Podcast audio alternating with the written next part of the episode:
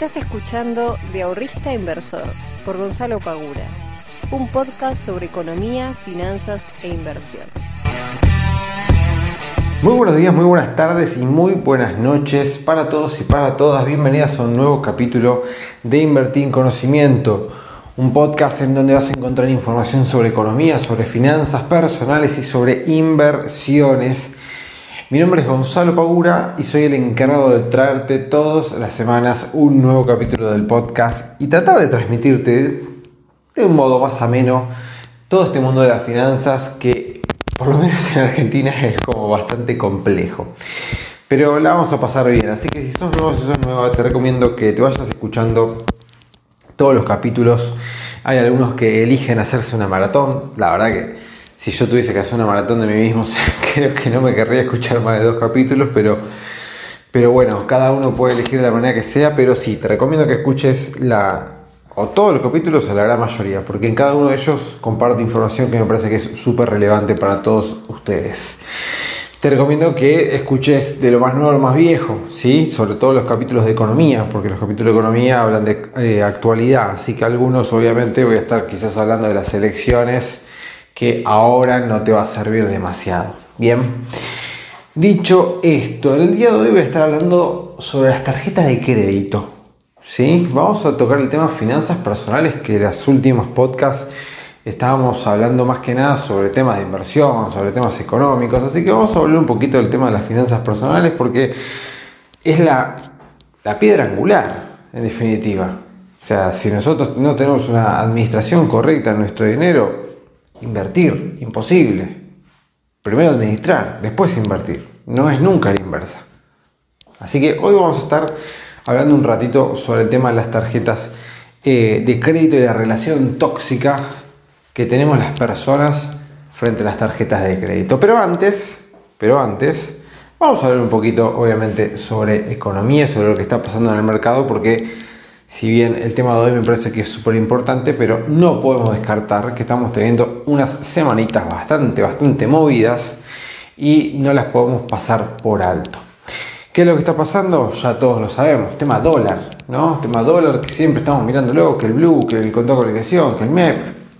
Hay personas que, que no sabían que existía el MEP o el contrato con liquidación y a través de este de esta subida importante que están teniendo, aprendieron qué es el MEP y qué es el contrato con liquidación. Lamentablemente lo aprendieron de esta manera. Sería genial que cada uno de nosotros aprendiera ese tipo de cosas este, solamente por curiosidad y no porque estén apareciendo subidas eh, estrepitosas de los tipos de cambio. Pero bueno, es lo que nos toca vivir en este momento. Ya el año pasado nos pasó, el año pasado también nos pasó. Lamentablemente hay una destrucción de la moneda local increíble, como pocas veces se lo ha visto en las últimas décadas. Eh, estamos hablando de un dólar a marzo 2018 a 20 y hoy lo tenemos el blue a 190 pesos, o sea, eh, casi que ni vale la pena hacer la cuenta de cuánto ha subido para uno mismo tomar conciencia de que destruyeron totalmente el poder adquisitivo del peso, directamente. Ahora, nosotros podemos pensar y podemos replantearnos o investigar un poco si el tipo de cambio blue a 190 pesos, o, mejor dicho, el contado con liquidación vamos a tomar, porque la plaza, entendamos lo siguiente, cuando nosotros vemos que el blue sube, ustedes entiendan que el Blue maneja por día aproximadamente entre 5 y 10 millones de pesos, nada más. Bien, o sea que el tipo de cambio Blue se mueve con una liquidez diaria de entre 5 y 10 millones de pesos. No es nada, no es nada. O sea, estamos hablando de que 10 eh, millones de pesos hoy en el mercado son poquito más de no sé, son 60 mil dólares, un poquito más de, 60, de 50 mil dólares. Redondeando a 200 el blue, son 50 mil dólares, 10 millones de pesos. Entonces, eh, realmente es muy, muy poca plata, ¿sí? O sea, lo, lo mueven, el tipo de cambio blue lo mueven con muy poca plata. El MEP ya estamos hablando de más de 100 millones de pesos y todo el resto que es casi el 70%, 80%, sí, 70 y pico por ciento, es el contado con liquidación. Bien, o sea que el blue en realidad no hay una, gran este, demanda y oferta como para decir, bueno, este es el precio de mercado real, ¿sí? Eh, ahora, nosotros nos podemos poner a pensar, bueno, el tipo de cambio con con liquidación, ¿condice con la realidad o ya, o ya está demasiado caro? ¿Sí? Porque hoy lo está el, el 180 pesos, si no me equivoco. El contado con liquidación cerró 180 pesos. Eh, ahora, si nosotros nos ponemos a ver, por ejemplo, el tipo de cambio multilateral en el cual se compara el tipo de cambio nuestro con la compra de un bien o servicio de un país que también lo venda a su tipo de cambio, fíjense que el tipo de cambio hoy, el oficial, ¿eh? El oficial, está en el mismo nivel, está en el mismo nivel de competitividad, ¿sí? tipo de cambio multilateral, que en la última década. O sea que estamos mucho mejor en términos competitivos de tipo de cambio que en los últimos 10 años con el tipo de cambio a 80, es decir, al oficial. Repito, con el tipo de cambio oficial estamos en términos multilaterales mucho mejor en términos de competitividad que en los últimos 10 años. ¿Ok? Eso si quiero no lo estoy inventando yo, es dato. ¿Sí? Entonces, si quieren, búsquenlo, lo van a encontrar. Que nos da como resultado un tipo de cambio multilateral 2.2. ¿Sí? Ahora, si no vamos al contado con liquidación, el contado, con liquidación nos da un tipo de cambio multilateral más alto que de los últimos 20 años, con un resultado de 4.7. ¿Qué quiere decir esto? Que si el tipo de cambio, imaginemos que el tipo de cambio en la economía fuese uno solo y es el contado con liquidación, o sea, 180 pesos. Si hoy el dólar costara 180 pesos en la economía, estaríamos recontra mega hiper baratos y estaríamos en el momento más barato de los últimos 20 años. O sea, para que se una idea, el tipo de cambio multilateral, luego de la salida de la convertibilidad, donde hubo un salto este, exponencial del tipo de cambio, exagerado en ese momento, ¿sí? llegó a un tipo de cambio multilateral de 4. Hoy estamos en 4.7 si tomamos el contado con liquidación. O sea que estamos todavía más baratos si tomáramos ese tipo de cambio que en el 2001-2002. Entonces ahí cabe replantearnos si realmente el tipo de cambio que se está pagando en la plaza, contado con liquidación, es realmente el tipo de cambio que debería tener hoy el gobierno, si el gobierno tendría que depreciar su moneda hasta llegar hasta los 180. Si nosotros nos fijamos, tenemos en la balanza comercial, y ya con esto cierro el tema y paso lo de las tarjetas, si nos fijamos en la balanza comercial, tenemos un superávit mucho mayor que en los últimos años. No tenemos un déficit, tenemos un superávit en la balanza comercial. ¿Y por qué se genera un superávit en la balanza comercial? Y bueno, en gran parte justamente porque importar nos sale más caro y exportar conviene más. ¿Sí? Entonces, también desde ese lado, otro lado, de los últimos dos años el déficit fue bajando. Obviamente que está el coronavirus y toda la bola provoca que la economía caiga y bueno, pero hay indicadores ya económicos que están empezando a dar verde para los meses de septiembre. Entonces, hay cosas que eh, no, terminan de, de, cuadrar. Es decir, me parece que hay, esto es mucho más una cuestión de una falta de confianza enorme una falta de confianza enorme, ¿sí? una, una falta de, expectativas, de visión de corto y largo plazo fenomenal, eh, una falta de, liderazgo político muy grande, una, comunicación realmente muy mala desde parte del gobierno, eh, que hace que las expectativas sean cada vez más, más grandes. Otra cosa, todas las medidas de controles restrictivas contra el dólar hacen que necesariamente se impulse mucho más todos los tipos de cambio. Si vos no puedes adquirir el oficial, lo vas a ir a buscar a otro lado, esto es oferta y demanda. Si la gente no puede comprar el oficial, va a comprar el contado con liquidación, va a comprar el MEP, va a comprar el Blue. Es obvio que te va a subir. Y si encima le metes al oficial dos impuestos, el impuesto país y el impuesto de las ganancias, eh, que te hacen subir el 65% del valor del dólar, y bueno, el piso de base del oficial es 130, de ahí para arriba. Entonces, difícilmente el gobierno va a poder hacer bajar los tipos de cambio si ya al tipo de cambio oficial le estás enchufando dos impuestos. ¿Quién te va a pagar el MEP a menos de 137 pesos que hoy vale el oficial más los impuestos? Nadie. Absolutamente nadie. ¿Sí? Eh, pero quería traer esta, esta, propuesta como si quieren, para que investiguen un poquito. Eh, y el que me quiera contestar y empezar a debatirlo, no tengo ningún tipo de problema será más que bienvenida la propuesta. Ahora sí, vamos a pasar al tema de tarjeta de crédito. Vamos a pasar al tema de tarjeta de crédito porque este es un problemón que lamentablemente sufren muchas personas, sobre todo en este país que se fomenta mucho el consumo en, cuotas, que es bastante lógico en cierto sentido porque con los niveles de inflación que nosotros tenemos es bastante conveniente en algunos casos. Pero ¿qué pasa? Nosotros la tarjeta de crédito es un arma de doble filo es una herramienta indispensable y fundamental, increíblemente buena para todas las personas. O sea, ustedes imagínense que es la única herramienta que a nosotros, personas físicas, nos permite financiarnos. Casi como si fuésemos una empresa y tuviésemos que financiarnos con proveedores, financiarnos con el banco, financiarnos con lo que fuere.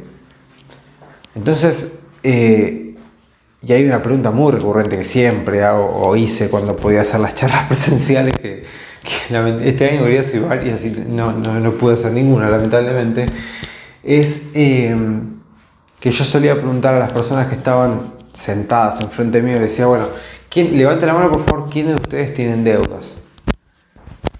Y levantaban la mano, no sé, se a 40 personas, bueno, levantaba la mano, no sé, 10 personas. Entonces, automáticamente después le decía, bueno, fantástico, y ahora quiero suponer que las 30 faltantes, ustedes no tienen consumos para el mes que viene su tarjeta de crédito, o sí, y ahí todos levantaban la mano. ¿Y por qué preguntaba esto?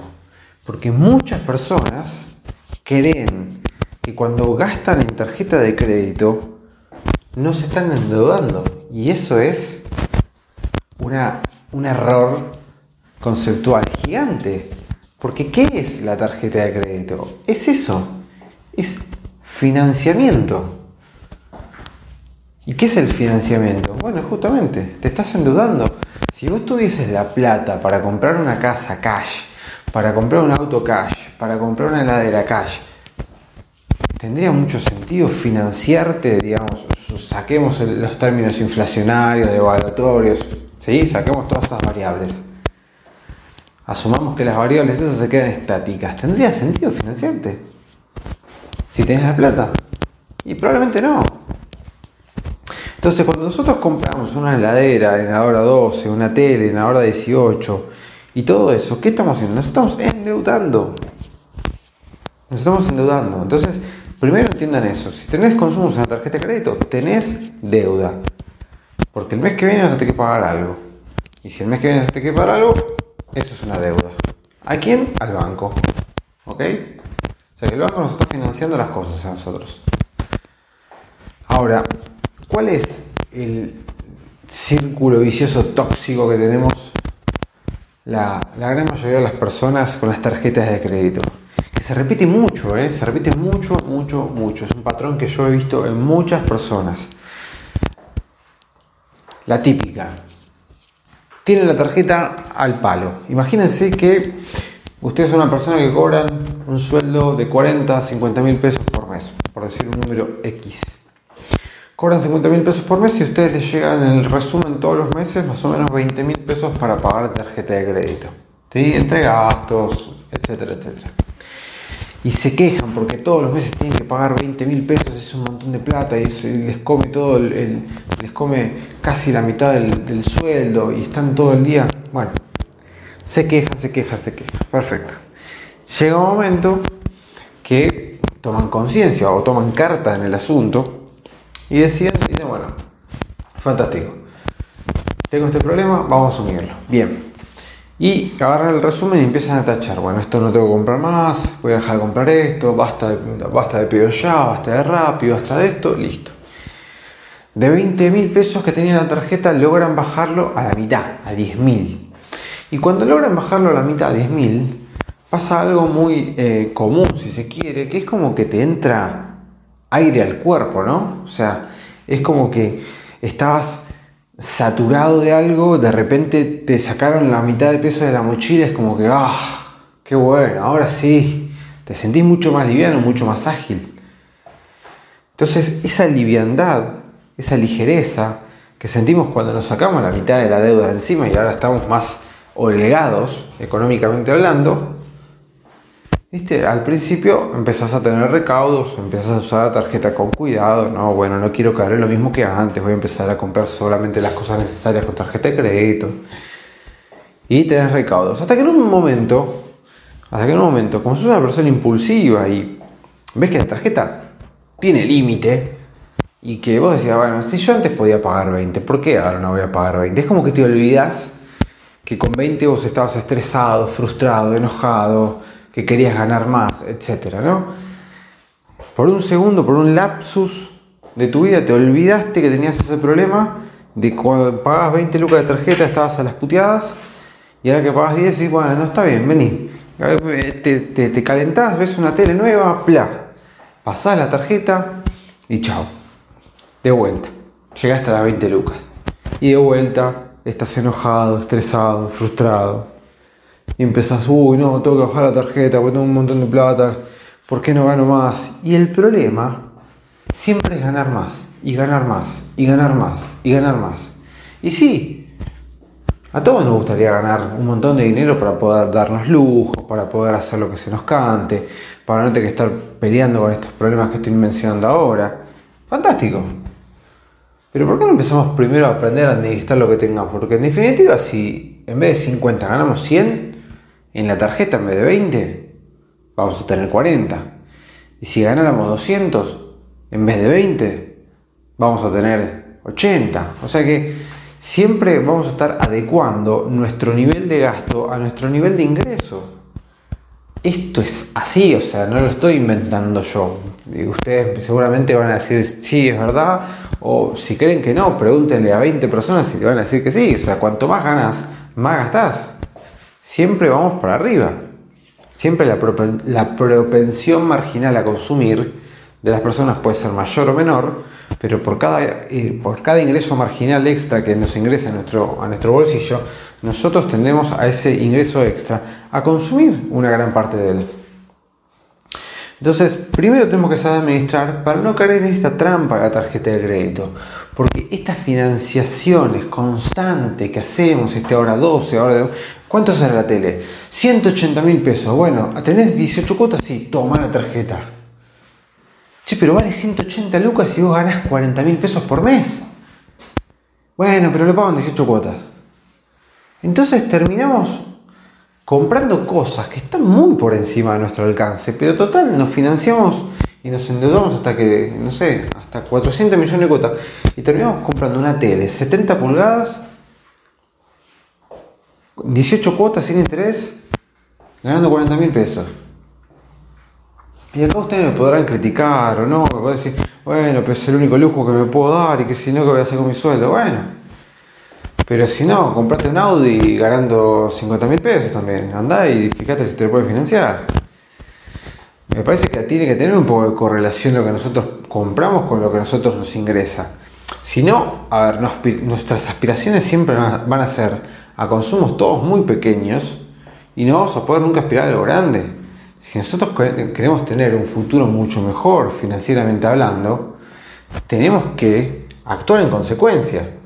No podemos vivir todo el tiempo eh, endeudándonos con tarjetas de crédito, con préstamos o lo que sea, para, para eh, pagar consumos porque si no, olvídense de comprarse una casa, olvídense de comprarse, qué sé yo, un auto 0 kilómetros, irse de vacaciones a un lugar este, lejano que necesite de, mucho dinero para poder hacerlo.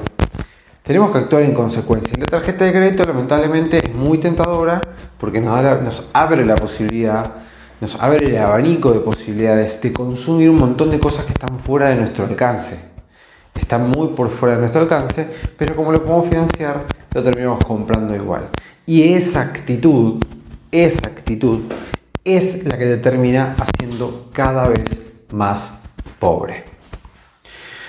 Chicos y chicas, nos vemos el próximo, bueno, espero poder terminar con la mudanza y hacerlo el miércoles, si no nos vemos el jueves. Les mando un fuerte abrazo, que tengan una buena semana, chao.